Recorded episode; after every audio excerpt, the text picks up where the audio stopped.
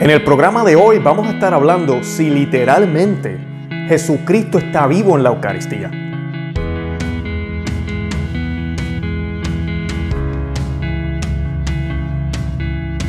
Bienvenidos a Conoce, Ama y Vive tu Fe. Este es el programa donde compartimos el Evangelio y profundizamos en las bellezas y riqueza de nuestra fe católica.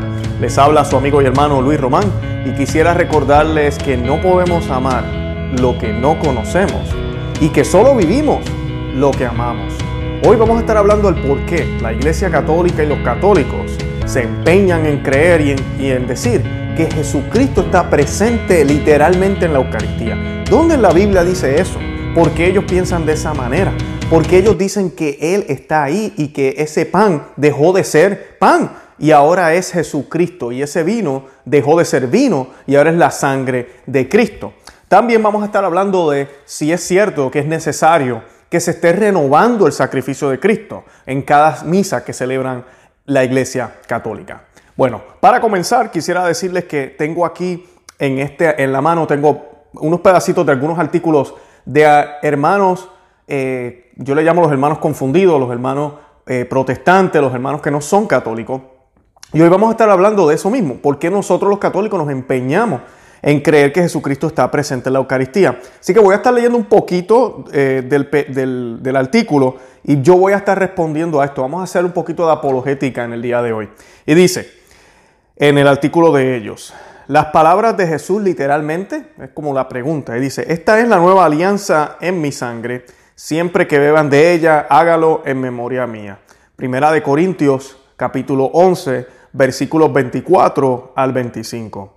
Algunos tratan de reducir esta enseñanza sencillamente a un asunto de interpretación literal o figurativa del pasaje. Sin embargo, es más, por favor note que cuando Jesucristo dice estas palabras, él estaba al frente de sus discípulos, con su cuerpo sosteniendo el pan y el vino. Por lo tanto, Él no pudo haber dicho, este es mi cuerpo y esta es mi sangre, porque Él estaba de frente de ellos.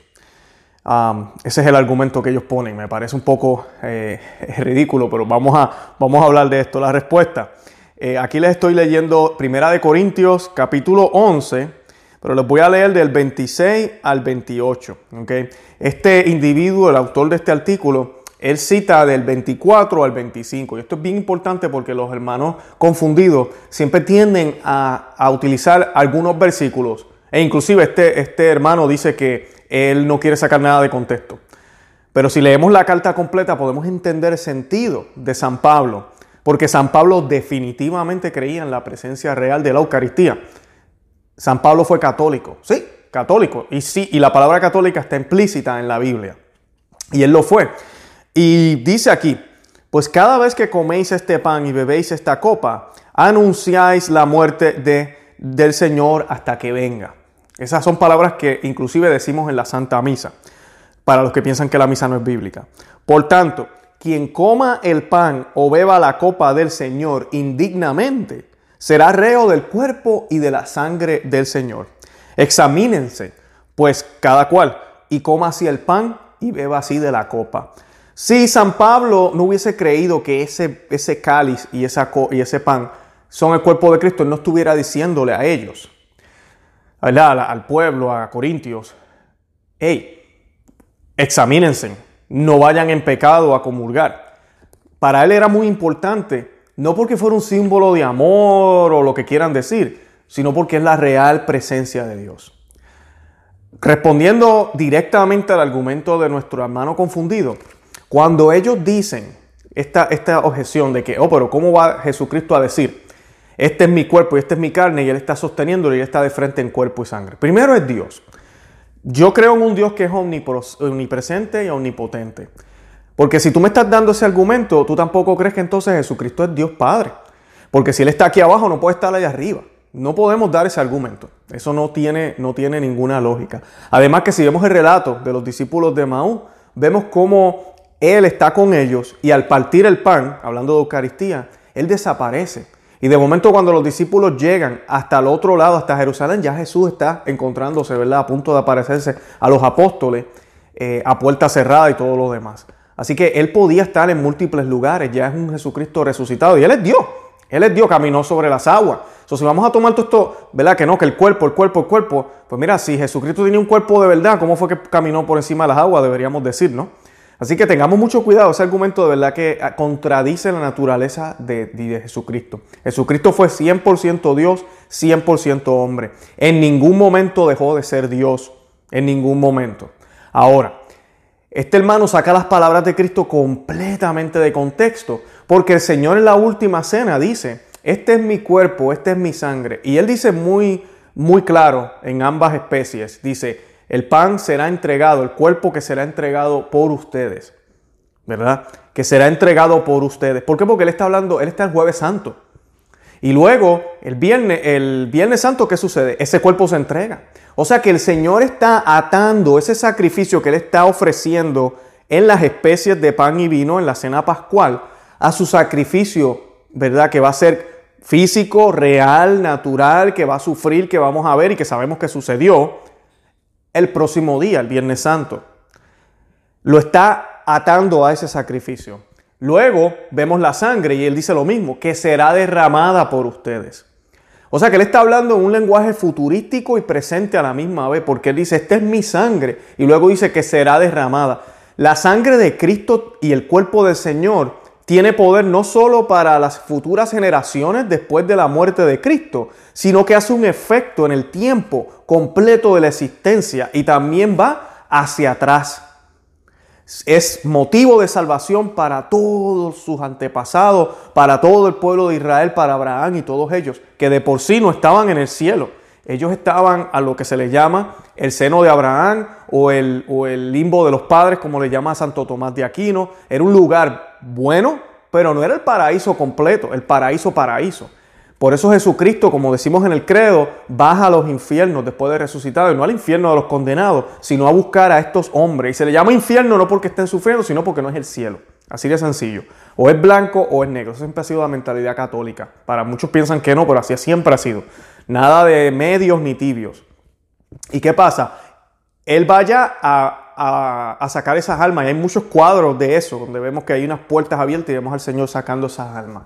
O sea que el sacrificio que Jesucristo, la ofrenda que Jesucristo está haciendo en la última cena, cuando Él dice estas palabras, van vinculadas, van atadas, están amarradas, van al mismo tiempo, porque el Señor es dueño del tiempo y del espacio, con lo que Él está haciendo ahí, con ese sacrificio y lo que va a pasar en el futuro. Y es bien importante, tal vez hermano protestante, tal vez estás pensando, pero no, no, no, no, eso no tiene sentido, tiene todo el sentido del mundo porque tú también dices que el único sacrificio en el Gólgota es suficiente para, para pagar por el precio de los pecados de todos, de todos los seres humanos que vivieron, que viven y que vivirán. O sea que el tiempo y el espacio no tiene poder por encima del sacrificio del Señor. Bendito sea Dios. Y eso es lo que creemos los católicos. Por eso cuando hacemos la Santa Misa, las palabras se repiten igual que Jesucristo las dijo, porque el, sacerdote está actuando en persona de Cristo. No es Él, es Cristo. Por eso las repite de esa forma, aunque ya sabemos que el sacrificio sucedió. O sea que no es que lo estamos haciendo de nuevo. Y nos unimos al Gólgota en tiempo y espacio. Estamos ahí al pie de la cruz, al único sacrificio. Eso es lo que hacemos los católicos y lo hacemos porque fue una orden del Señor. Él dijo, hagan esto en memoria mía.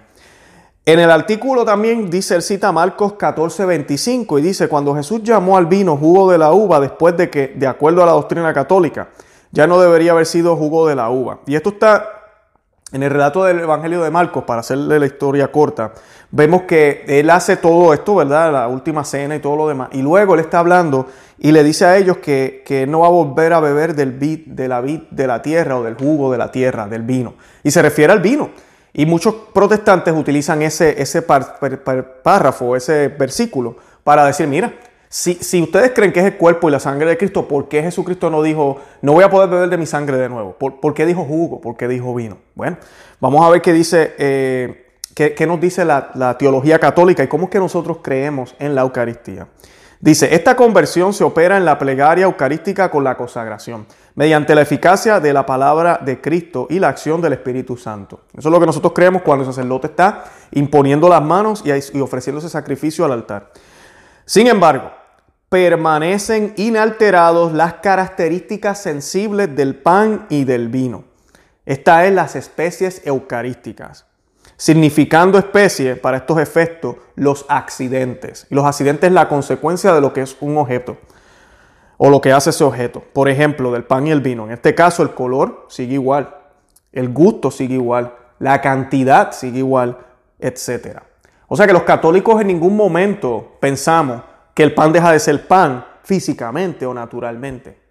Pero sí sabemos que aunque nuestra mente humana y nuestro cuerpo sienten pan, pueden ser, sabe a pan, se ve como pan. El sacerdote cuando lo toca siente pan, entonces eh, eh, sabemos que como quiera es Cristo. Sabemos que es Cristo. Completamente. Porque así Él lo dijo. Y es bien importante. ¿Saben por qué? Porque exactamente eso fue lo que vivieron los apóstoles. En la última cena, cuando Jesucristo le, le, dio el pan a ellos, ¿verdad? Y le dio la copa para que tomaran de ella. ¿Qué ustedes creen que ellos, que ellos comieron? Comieron pan también. Pero Él les dijo, este es mi cuerpo, hagan esto en memoria mía. Y en el momento tal vez no lo entendieron completamente, pero luego sí lo entendieron porque las Sagradas Escrituras nos dicen en múltiples partes que ellos celebraban la fracción del pan, la fracción del pan. Y esto no es comer el almuerzo junto y hacer un picnic, es la Santa Misa. Siempre recuerden eso, cada vez que usted escuche la frase, la fracción del pan, es la Santa Misa. Y está múltiples veces en Hechos de los Apóstoles. Lo vemos. Y en las cartas se menciona. O sea que ellos siguieron haciendo esto. ¿Por qué? Porque no era cualquier cosa, era algo importantísimo. O sea que ahí, eso es lo que creemos los católicos. Así que este argumento es ridículo. Sí, él le llamó jugo, le llamó vino. Pues claro, las especies no cambian, ellas siguen siendo igual, pero no necesariamente es eso. Y un ejemplo que, que, nos da Santo Tomás de Aquino y la iglesia para las cosas que a veces realmente parecen una cosa y no son lo que parece que son. En la naturaleza tenemos muchos ejemplos. Uno de ellos es el sol. Coloquialmente, inclusive en poesía, en historia, en donde quiera, se dice que el sol se, levantó, está subiendo el sol, ¿verdad? El amanecer. Y decimos, no, cayó el sol y llegó la luna, ¿verdad? El sol no cae, el sol no sube, ¿verdad? Eso lo sabemos tú y yo, ¿verdad? Porque entendemos el espacio, entendemos lo que hay allá. Pero para nosotros aquí abajo, ¿cómo se ve? Él se ve subiendo, ¿no? y, a la cúspide del día, al mediodía, está en la parte más alta y luego baja al otro lado, ¿verdad? Decimos que el sol se movió, el sol eh, sale por este lado, sale por el este, se va por el oeste. No, no se va, realmente es el planeta que se está moviendo, no es el sol, ¿verdad? Todo ese tipo de cosas que aprendemos en la escuela. Pero se dice así porque así es la experiencia que nosotros vivimos. Y de por sí eso no cambia una realidad, que donde yo estoy parado mirando al cielo, el sol sube y baja por otro lado. Aunque de otro punto de vista, en realidad, eso no es lo que, eh, eh, lo que está pasando, es otra cosa completamente distinta. Y es exactamente lo que sucede con la Eucaristía. El punto de vista donde estamos nosotros, nosotros no estamos en las glorias eternas. Nosotros no podemos ver enteramente ese misterio. Inclusive el misterio de la cruz, así le llama la iglesia, sigue siendo un misterio, por más descrito que esté en la Biblia. Y si usted, hermano confundido, hermano protestante o hermano católico, piensa que entiende el misterio de la cruz, entonces tiene un problema. No podemos entenderlo completamente. Si lo entendemos completamente, entonces ese no es Dios. Así decía San Agustín. Siempre van a haber cosas que no vamos a poder comprender y entender. Pero por lo menos tenemos una idea de lo que está pasando y debemos creerlo por fe. Y es exactamente lo mismo con esto. Otro ejemplo que nos da la ciencia son las estrellas. Está comprobado que las estrellas son explosiones, constelaciones que explotaron, destellos de luz de millones y millones y millones y millones de años que viajan ¿ok? Por el espacio. Y lo que nosotros estamos viendo es el reflejo. Y, muchas, y esas estrellas duran toda nuestra vida. Nosotros nacemos y todavía ese reflejo está ahí. Y fallecemos y sigue el mismo reflejo ahí. Así de inmenso es el universo. Y cuando uno piensa en esto, en verdad no cabe en la cabeza de cualquier persona. Es incomprensible. Pero eso nos dice la ciencia. Así que esos son dos ejemplos para que vean que sí es posible que algunas cosas parezcan algo, pero realmente son otras. Y es exactamente lo que sucede con la Eucaristía. Bueno, el tercer punto que nos eh, dice este hermano, él utiliza Hebreos, la carta de los Hebreos 10:10, dice, nos dice de modo terminante que no puede renovarse el sacrificio de Cristo. Y esto es lo que estábamos hablando ahorita. Eh, los sacerdotes permanecen a diario de pie para cumplir su oficio y ofrecen repetidas veces los mismos sacrificios que nunca tienen poder de quitar los pecados. Cristo, por el contrario, ofreció por los pecados un único sacrificio y se sentó para siempre a la derecha de Dios. Y él también cita Romanos 6, 9 al 10. Y sí, tiene razón. Eso es exactamente lo que los católicos creemos. Qué pena que él piensa que nosotros no creemos eso. Y como les mencionaba ahorita, el católico, el sacerdote católico, realmente no ejerce su propio sacerdocio. Él ejerce el ministerio de Cristo. Eso, ese es el ministerio que él ejerce, el ministerio de Cristo. Y él tiene una autoridad de ejercer ese ministerio, pero realmente quien está haciendo el trabajo es Cristo. Así lo creemos nosotros por fe. Por eso hay muchas reverencias y actitudes delante de los sacerdotes. Por eso es que los sacerdotes católicos utilizan la vestimenta que utilizan para velar, para cubrir su humanidad, para que no nos distraigamos con quién es. Con quién es José Manuel, Pedro Rodríguez, Luis, Tito, no, el sacerdote Rodríguez, no, mira, es Jesús quien está ahí. Esa es la idea de las vestimentas y son vestimentas elegantes, deben ser bonitas. Por eso es de escándalo a veces cuando vemos estas vestimentas feas que se hacen hoy en día o le ponen el arcoíris, estos sacerdotes que quieren estar a favor de cosas mundanas. Eso trae un problema, no debe ser así. Por eso la iglesia siempre era muy meticulosa y utilizaba unos colores espectaculares, porque la idea es que nosotros cuando veamos a ese sacerdote venir, lo que, lo que pensemos es que estemos asombrados, porque es Cristo realmente quien viene en la persona de ese sacerdote. También nos dice él, nos cita Hebreo 10, 11, 12, dice, Cristo por el contrario ofreció por los pecados un único sacrificio y se sentó para siempre a la derecha de Dios. Si no me equivoco, ese es el mismo texto. Y él dice aquí también que, que él dijo, todo está cumplido. Que Jesucristo dijo, todo está cumplido. Según estos versículos, ¿qué lugar tiene la diaria renovación del sacrificio de Jesús en la misa? Ninguno. Pues está equivocado el hermano. Cuando Jesucristo dice todo está cumplido, se refiere a las promesas. Él se refiere a las promesas que se tenían que cumplir, a su misión. Y sí, todo estuvo cumplido. Después de Cristo, después que el último apóstol habló en las Sagradas Escrituras, nosotros no podemos añadir ni quitar nada. Ya el Evangelio está dicho. No van a venir nuevos evangelios, no van a venir nuevos libros, se acabó. Esa es toda la revelación. Por eso la iglesia es bien meticulosa cuando vemos este, estas apariciones, cuando la iglesia sabe de alguna revelación privada, porque no puede ser un nuevo evangelio, tiene que ser en conjunto y en continuidad, ¿verdad? Pero cuando digo continuidad, en conformidad, mejor dicho, con lo que ya fue revelado, por la gracia de Dios, por Dios. Y él dijo, hagan esto en memoria mía. Hagan esto en memoria mía.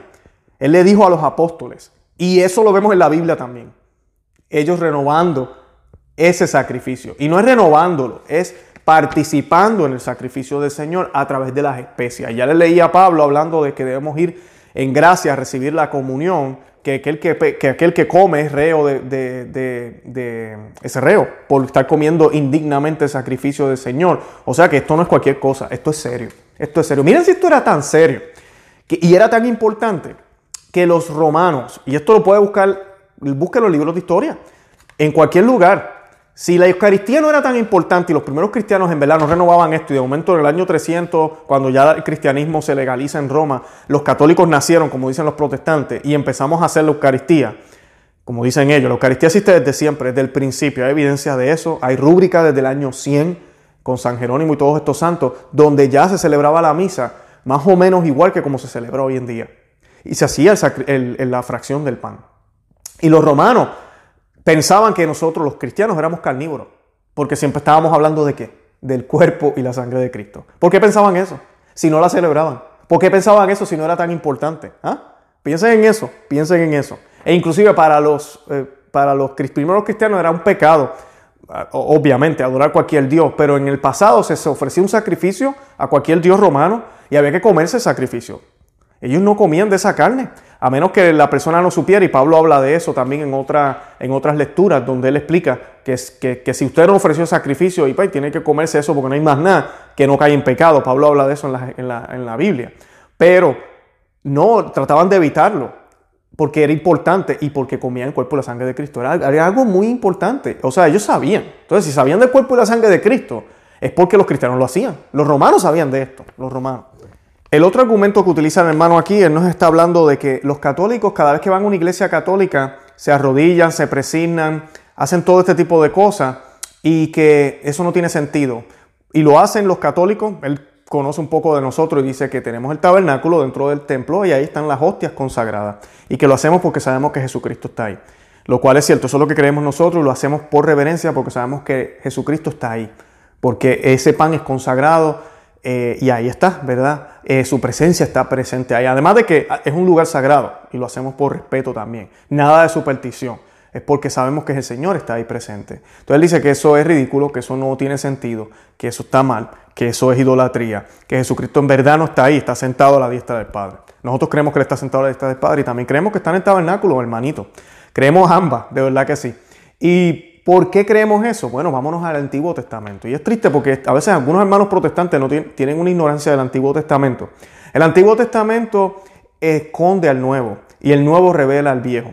Eso es lo que nos decía San Agustín nos ha enseñado la iglesia siempre. Y vemos cómo los judíos tenían también un tabernáculo y en él eh, guardaban el pan, el maná bajado del cielo.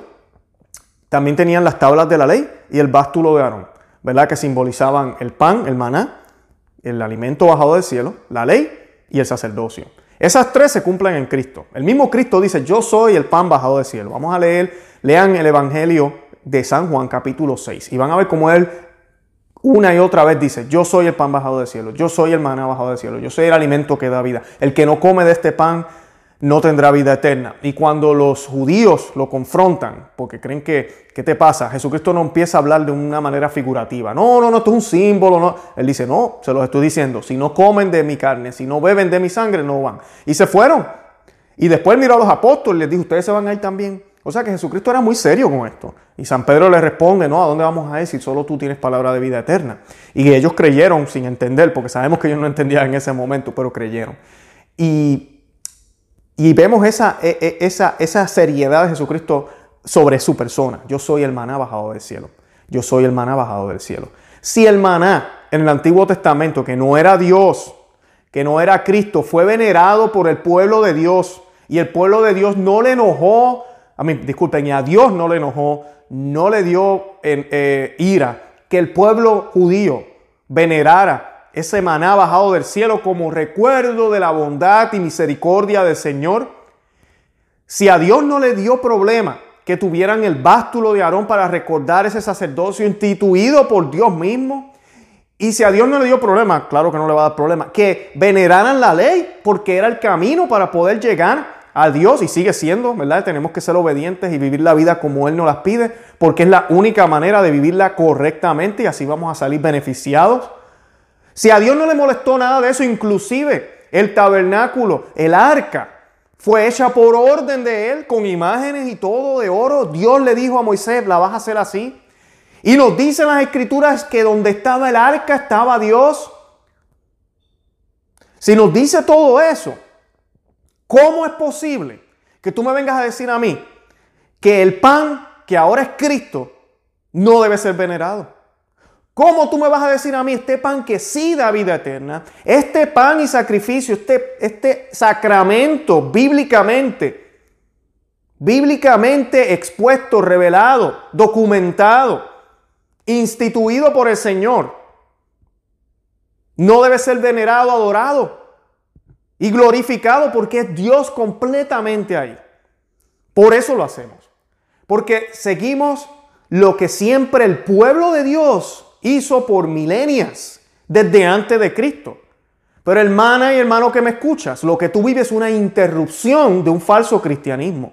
Porque Jesucristo no vino a interrumpir lo que Él mismo, porque Él es Padre, el Dios Padre también, Él mismo instituyó en el pasado. Cuando tenemos esas ideas de un Cristo hippie, rebelde que viene a romper con las leyes y ahora vino a traer una nueva religión, tienes un problema. Tienes un problema. Realmente esa no fue la labor del Señor. El Señor vino a cumplir las promesas. Por eso es que Él dijo, todo está cumplido. Y vino a cumplir esas promesas. Y vino a dejarnos todo para nosotros. En continuidad con lo que ya había hecho en el pasado. Por eso el, Antiguo Testamento es parte de la Biblia. Si fuera contradictorio, mira, sáquenlo y nos quedamos con los cuatro evangelios. Pero no fue así, porque la iglesia siempre, desde el año 33, siempre entendió cuál era el rol de Cristo. Y el rol de Cristo es bien, bien descrito en el Antiguo Testamento. Y el nuevo pan, que debe ser adorado y glorificado como lo hicieron los judíos, es Cristo. Y ahora lo hacemos completamente. Ahora lo hacemos con un sentido que llega hasta las glorias eternas, porque ahora este pan, por la gracia de Dios y por regalo de Él, es el mismo. Es el mismo. Mira qué hermosura. Es Él mismo. Él nos ha proveído del pan y del alimento. También nos dio del cordero. Nos proveyó su sacrificio. Así que vean eso para que, para que puedan entender por qué los católicos hacemos eso. El último punto que nos dice el, el hermano protestante, el hermano confundido, es por qué entonces hace falta este sacrificio. Porque también él entiende y dice, ok, y me gusta el punto que él empieza a cubrir aquí, porque él dice que no está bien que lo repitamos, no hay necesidad para eso, pero ¿y si lo repetimos? ¿Para qué? Bueno, él dice que la idea que nosotros tenemos es que la, idea del sacrificio no fue suficiente supuestamente y que tenemos que seguir ofreciendo para que nuestros pecados sean perdonados. Y sí, el sacrificio lo ofrecemos por nuestros pecados, por eso los católicos lo hacemos, inclusive a la Santa Misa se le llama el sacrificio de la misa, ese es el nombre correcto, no es un banquete, es el sacrificio de la Santa Misa. Luego se convierte en banquete después que ese sacrificio ha sido entregado al Señor. Pero es el mismo sacrificio. Nosotros no creemos que lo estamos haciendo una y otra vez. Ya se los expliqué. Pero entonces también el hermano aquí se va por la tangente y ya no sale ahora con esto. Dice Hebreos 10, 17, 18. Dice, no me acordaré más de sus errores y de sus pecados. Pues bien, cuando los pecados son perdonados, ya no se presentan ofrendas por el pecado. El sacrificio de Cristo se hizo cargo de nuestros pecados en forma tan completa que Dios puede perdonarlos y olvidarlos. Entonces, él dice, ¿dónde está el purgatorio? Ya aquí se va por la tangente y mezcla dos temas con, uno. Esto lo hacen muchos protestantes. ¿Dónde está el purgatorio? La Biblia no enseña eso y nos sigue citando. ¿Por qué? Porque eh, dice eh, San Pablo en hebreo yo creo que San Pablo fue el autor de Hebreo, igual que otros teólogos. Eh, él nos dice que con un solo sacrificio bastó para la redención del género humano, o sea que no hace falta más sacrificios. Y sí, eso nosotros lo creemos también, ya, explicamos eso al principio del podcast. Ahora, él, él empieza entonces a decir ahora, si ustedes entienden eso, entonces ¿por qué lo siguen haciendo? Y ustedes piensan que todavía necesitan perdón de los pecados. Eh, sí, el perdón está ahí, pero yo tengo que agarrarlo. Si yo no hago un acto de contrición, si yo no hago un acto de arrepentimiento, y este es el problema con los protestantes, tú le preguntas ahí, ¿cómo estás? Salvo. Ya yo soy santo. Y no haces nada para enmendar, nada para, para, para enmendar los pecados que haces, porque no vengas a decir que vives la vida perfecta todo el tiempo. Eso, eso es hipócrita. Y él cita aquí, él, él habla del purgatorio, y yo pues quisiera hablar levemente de eso. Y me voy a ir a 1 de Corintios 3:15. Este es de San Pablo. Y dice, el fuego probará la obra de cada cual. Si su obra resiste el fuego, será premiado. Pero si esta obra se convierte en cenizas, él mismo tendrá que pagar. Él se salvará, pero como quien pasa por el fuego. Esa es 1 de Corintios 3:15. En el cielo no puede haber fuego. ¿ok? Y él dice aquí que después del fuego, si la persona o el alma pasa esa prueba, pasa ese fuego, entonces se salvará. Y no puede estar hablando aquí en la tierra. Hay protestantes que también empiezan, no, esas son las pruebas que tenemos aquí en la tierra. ¿En serio? O tú pasas una prueba y ya estás salvo, ahí volvemos a lo mismo. No, tú no puedes decir que estás salvo hasta que estés allá en las glorias eternas. Punto. Porque el último minuto de tu vida, tú puedes caer en pecado mortal y perder la gracia santificante. Así mismo es. Por eso tenemos que estar siempre atentos. Y el Señor nos lo decía que va a venir como, como ladrón en la noche, cuando menos nos lo esperemos. Y debemos estar siempre con las lámparas encendidas, nos dice en otra parte. Pero él dice que el fuego, entonces no puede ser el cielo, pero tampoco puede ser el infierno, porque los católicos, y me imagino que los cristianos creen lo mismo, del infierno no se sale. Usted está condenado, usted no sale de ahí. Entonces, ¿de qué está hablando San Pablo aquí? Pues está hablando de lo que nosotros le llamamos el purgatorio. No es un lugar, es un estado, es una etapa. Es algo que el alma que tiene pecados veniales o tiene todavía suciedad que tiene que purgar por las consecuencias del pecado que hizo, tiene que pasar por ese fuego.